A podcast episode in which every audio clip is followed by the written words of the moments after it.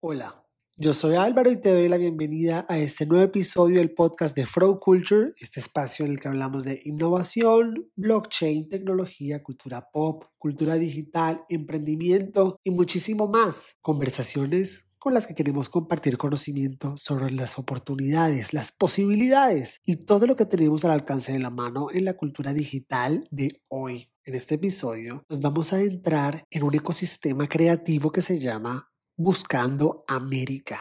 Es un camino en construcción, es una matriz de contenido, es una nueva forma de financiar películas hoy con NFTs y Web3. ¿De qué se trata todo esto? Pues, pues hoy en Flow Culture nos acompaña Nelson Navarrete, cineasta nominado al Emmy en 2022 y uno de los creativos detrás del proyecto Buscando América, que promete darnos contenido inolvidable, pero sobre todo testimonios y una historia de lo que se está convirtiendo en una nueva forma icónica y disruptiva de crear contenidos en Latinoamérica.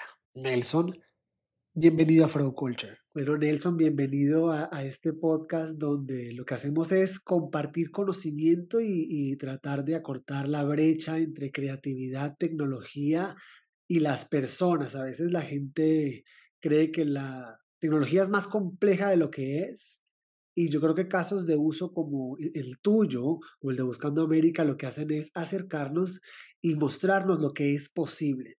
Sería lo que me llama la, la atención de, de, proyectos como este, es abrir la, la puerta, abrir el cuarto creativo, que a veces es como tan sagrado y tan solitario para los creadores, pero aquí es mostrar todo lo que pasa y todo lo que se va a hacer. Es como abrir la ventana de los spoilers.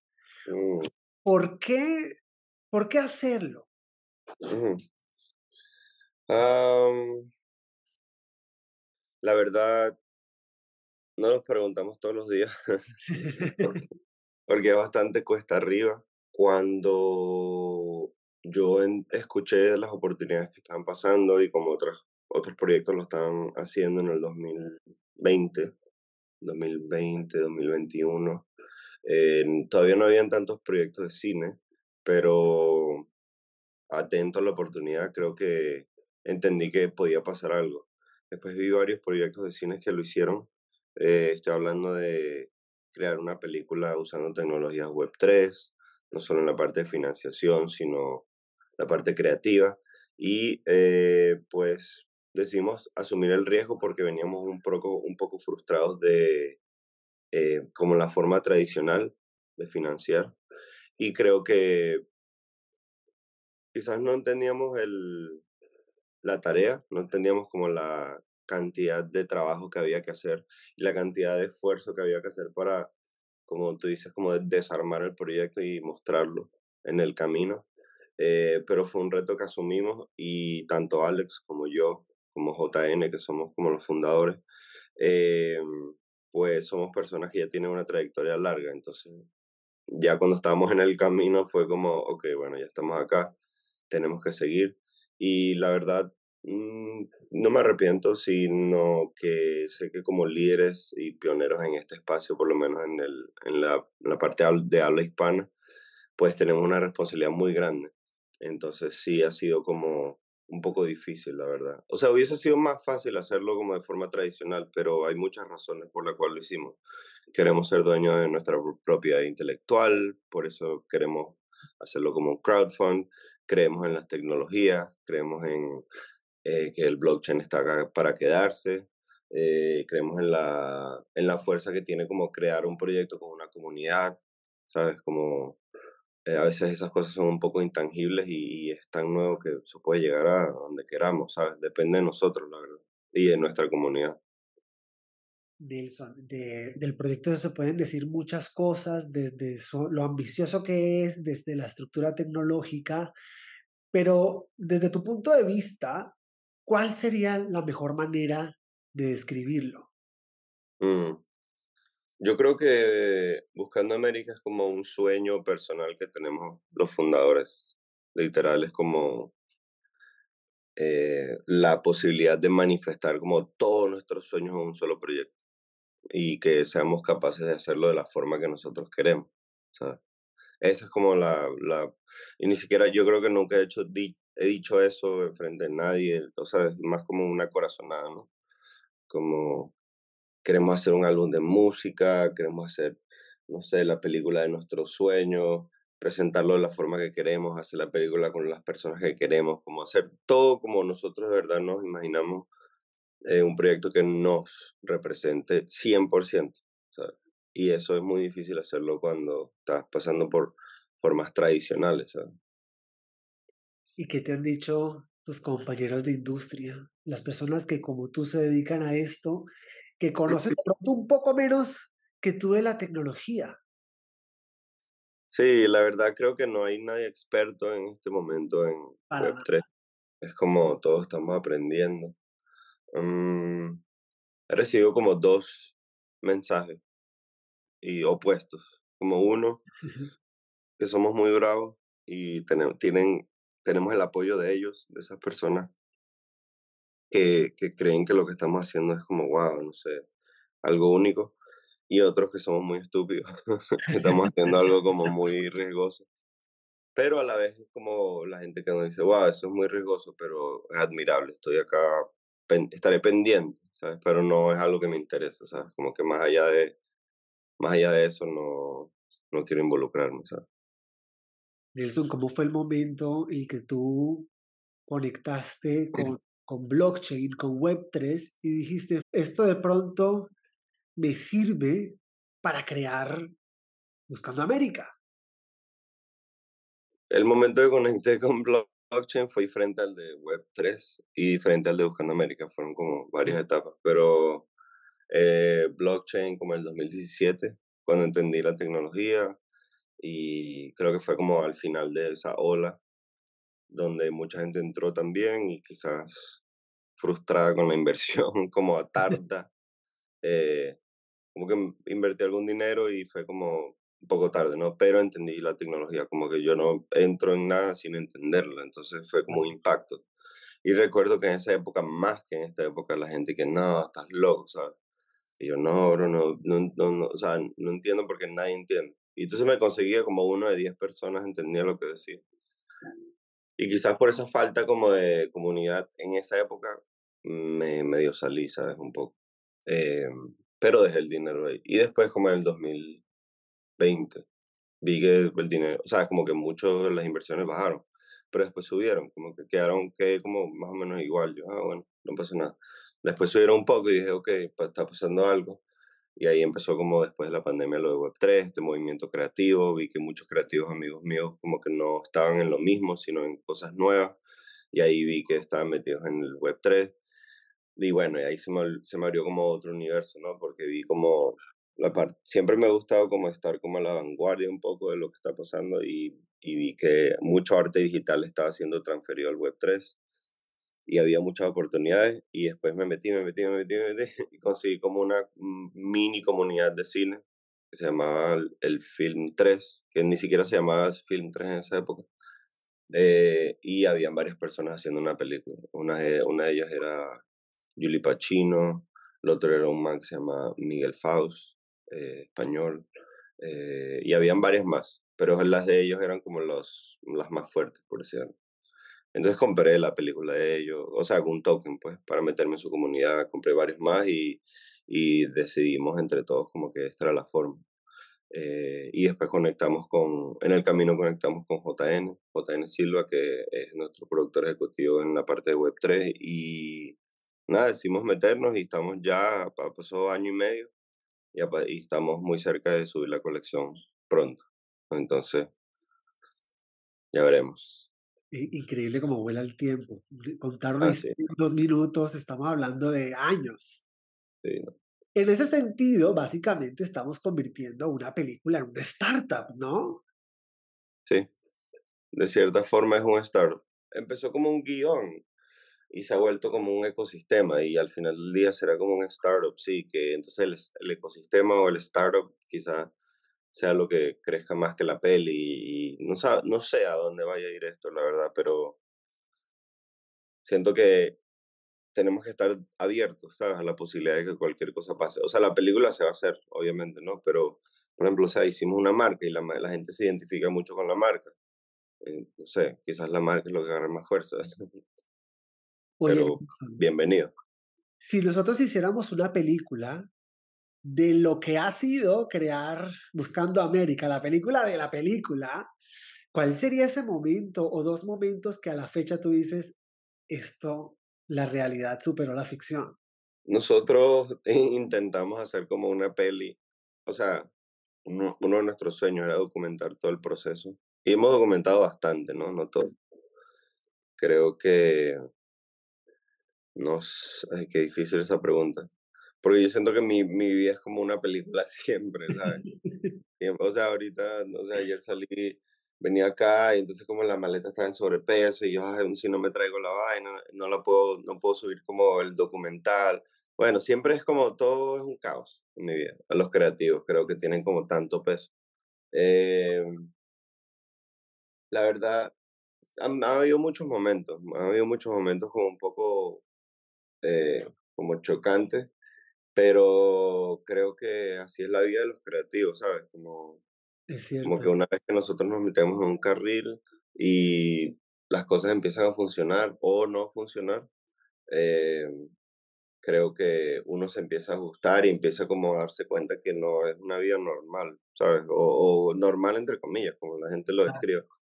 Pero si han habido momentos como, no sé, quizás eh, quizás climax o cosas así, como puntos de giro en nuestro proyecto han sido como, como momentos de frustración, ¿sabes? Como de, eh, de que, mm, ¿por qué nos metimos en esto? Que, ¿Cuánto va a tardar? O puntos así altos donde, no sé, OpenSea quiso como ponernos como colección principal en su página, ¿sabes? Como que momentos así como súper emoción y de repente momentos donde, que, que, viene, ¿sabes? O que nos inviten a hablar a conferencias, o que nos escriba como un coleccionista súper grande y nos diga que no le guste lo que estamos haciendo. ¿Sabes? No sé, como es muy surreal y, y como muy pesado a la vez, ¿sabes? ¿Cómo te ha mm. impactado a ti este proceso tecnológico? Mm. Creo que a todos, de cierta forma, nos impacta emocionalmente trato de ser muy consciente con, con cómo yo me siento como creativo y como persona. No siempre soy capaz de analizarme, pero, pero he visto en el camino como, sí, sabes, como cuando, cuando estoy en una parte baja o una parte alta, pero es como, como una película es muy larga, ¿verdad? Tú no, por lo general no tienes, o sea, en la estructura de una película, para mí es como una carrera de relevo donde los altos y los bajos son como manejables, ¿sabes? Ya, porque ya pasé por una película, ¿no?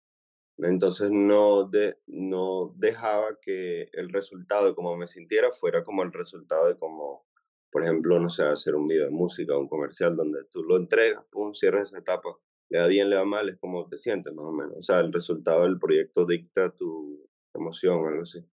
Cambia una peli, tú vas como surfeando y a veces no hay como no hay esos picos, ¿no? Pero somos dos codirectores y esta es mi segunda película y es la primera de Alex. Entonces a veces yo le tengo que recordar, ¿no? Que es un proyecto largo, estamos pasando, que no, es, no nos van a dar ese resultado que esperamos como esos videos cortos.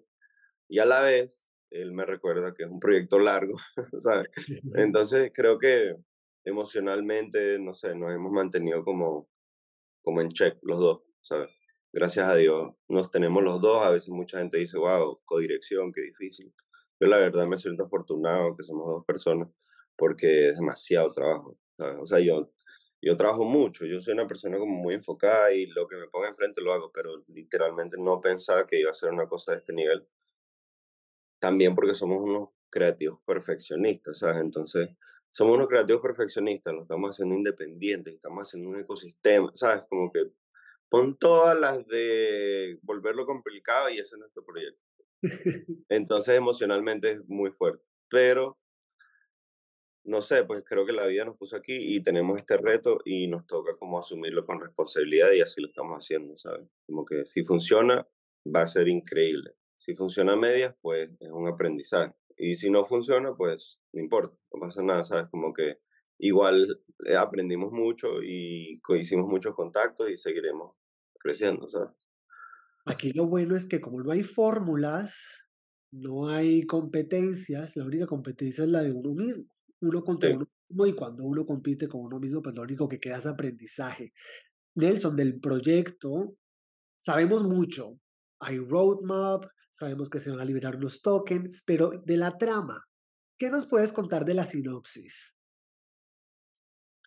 Eh, Buscando América como ecosistema gira alrededor de muchos proyectos, ¿no? Eh, el primero que va a salir es Idiosincrasia, que es un documental que básicamente muestra el proceso que tuvimos de tomar muchas fotos y una curaduría de 2500, donde eh, conseguimos, no sé, actores, locaciones. En ese proceso nosotros, en el proceso de idiosincrasia, que es como más o menos el proceso de desarrollo, ¿no? Porque todavía estamos en el proceso de desarrollo, el proceso de escritura, nos dimos cuenta que todavía el guion original necesitaba como unas voces mucho más pesadas, ¿sabes? Por, ejemplo, por ejemplo en, en el diálogo o ciertas situaciones, queríamos asegurarnos que lo que estamos diciendo era verdad. Entonces, por eso hicimos ese proceso de idiosincrasia y nos dimos cuenta que habían como algunos personajes que queríamos como ajustar. Entonces, idiosincrasia nos dio paso como a, reevaluar el guion. Entonces, en eso estamos ahora, pero en como una pincelada grande, eh, buscando América, el ecosistema abarca la peli, que todavía no tiene nombre, ¿no? decidimos como que la peli todavía está como que demasiado temprano para llamarla algo. entonces, entonces Buscando América es el proyecto. Em, la película trata de la cotidianidad en Latinoamérica bajo un ojo donde todos somos protagonistas de una estructura que se arma que, que es como algo que difícil de explicar porque gira alrededor de la velocidad que existe en los países latinos, la corrupción, eh, la idiosincrasia latina, que puede ser desde como el plato de comida hasta como se ve como los carros pintados. Y todo gira alrededor de siete personajes en una estructura coral donde, donde, donde todos son buenos y malos. Eh, en esa estructura hay un personaje que es un caimán, que es un, ah, eh, como un personaje antropomórfico, que es la representación física de la corrupción. Y vive como en, en, la parte subterránea de la ciudad, por decirlo algo. Entonces varios de nuestros personajes se lo consiguen eh, y es cuestionable si pasa o no. Y nuestra película eh, toca mucho pues en el realismo mágico. Entonces imagínate esta mezcla, ¿no? De, de, esta situación donde son siete personajes, siete historias reales, eh, una social drama comedia, eh, comedia negra con realismo mágico. Entonces, qué difícil de explicar eso en una sinopsis, siempre que nos preguntan es como, ok, te lo voy a dar como siento ahorita el proyecto, pero el proyecto está vivo, el proyecto ya gira alrededor de esos personajes, ya tiene una imagen, por eso hemos sido capaces de generar este universo en el camino, porque ya el proyecto habla, ya nosotros sabemos cómo se ve un personaje principal, sabemos que este caimán está ahí y que es la representación de la corrupción. Entonces, por eso se nos hizo fácil, ¿sabes?, hacer esta marca. O sea, la marca, por ejemplo, no la hicimos nosotros, él dice este diseño, la hizo Tom, que es un amigo de nosotros que trabajó con marcas gigantes, tiene como 20 años en la industria. Y nosotros al decirle todo esto, él fue capaz de decirle pues y analizar todo, fue capaz de hacer la marca así, porque vio, ah, no, ustedes tienen ya todo, o sea, los colores, la vaina. Entonces él como canal nos ayudó a, canalizar esa idea que teníamos. Entonces ha sido un proceso interesante, pero sí, la sinopsis evoluciona. pero esto, por ejemplo, en un año no va a sonar así, sonará de otra forma. ¿Cómo sonaba hace un año? Parecida, antes, de hace, hace como año y medio teníamos una sinopsis tal cual, quizás si la busco, pues te la puedo leer, pero estábamos más enfocados en, en la película como tal, ¿sabes? Sí, o sea, era literal como que, sabes que las sinopsis tienen fórmulas, ¿no? Bueno, sonaba así, literal como una sinopsis, no sé, debería tenerla aquí para leértela, pero, pero nos dimos cuenta que en algún momento fue como un clic, como que no estamos haciendo solo una peli, ¿sabes? Como que hay que retroceder un poco y ver como que, ok, no es la forma tradicional de hacer una peli. Y mucha gente, hasta en nuestro proyecto que entró y salió, mucha gente que está como alrededor, que sabe mucho de cine, nos critica siempre, o sea, nosotros, pues como, oye, deberían tener una sinopsis, oye, deberían tener esto. O un amigo que, que trabaja en Disney, uno de mis mejores amigos, ajá, ama el proyecto, pero, ajá, pero pásame el, el, brief, el pitch. Pero, marico, pero así no es que está funcionando, ¿sabes? O sea, no es una forma tradicional. No entiendo por qué la gente no puede entender que lo que estamos haciendo es diferente, ¿sabes? Estamos creando como un universo, una, una propiedad intelectual antes de crear la película. Y lo estamos haciendo con la película, ¿sabes? Nosotros podemos fácilmente sentarnos a escribir ahora y darnos cuenta que son seis personas y no siete, y no pasa nada, ¿sabes? Oye, Nelson, ¿cuál es la palabra que tú más dices al día? Que difícil. Siempre siento que algo cuando vengo así que, coño, qué difícil. Pero es como más subconsciente. ¿Y cuál sería tu palabra favorita entonces? Mi palabra favorita es. Mm, con, siempre digo como con todas, ¿sabes? O trato como de cerrar como ciertas cosas o cuando veo como comentarios de gente haciendo proyectos, como vamos, o con todas, o vamos a darle, ¿sabes? Siempre es como algo que cae como en algo positivo, por decir algo. Pues Nelson, te quiero agradecer, uno, el proyecto, porque es un proyectazo, de verdad están construyendo un camino que el día de, el día de mañana a veces uno no ve el resultado ya, pero el día de mañana esto es una super historia. Como te decía, la historia detrás de la historia eh, es una gran historia. Hay, hay, de todo. Ciencia ficción, estamos hablando de crear una película, crear un ecosistema. Me parece increíble. Un ecosistema alrededor del arte. Nos hacen falta sí. más alrededor del arte. Supuestamente las ciudades se construyen alrededor de la cultura, pero cada día estamos más lejos de esa premisa. Me parece que la Web3 permite reconstruir valores y el, uh -huh. ese ha sido la función del cine. Tradicional sí. o tradicional, el cine construye. Sí.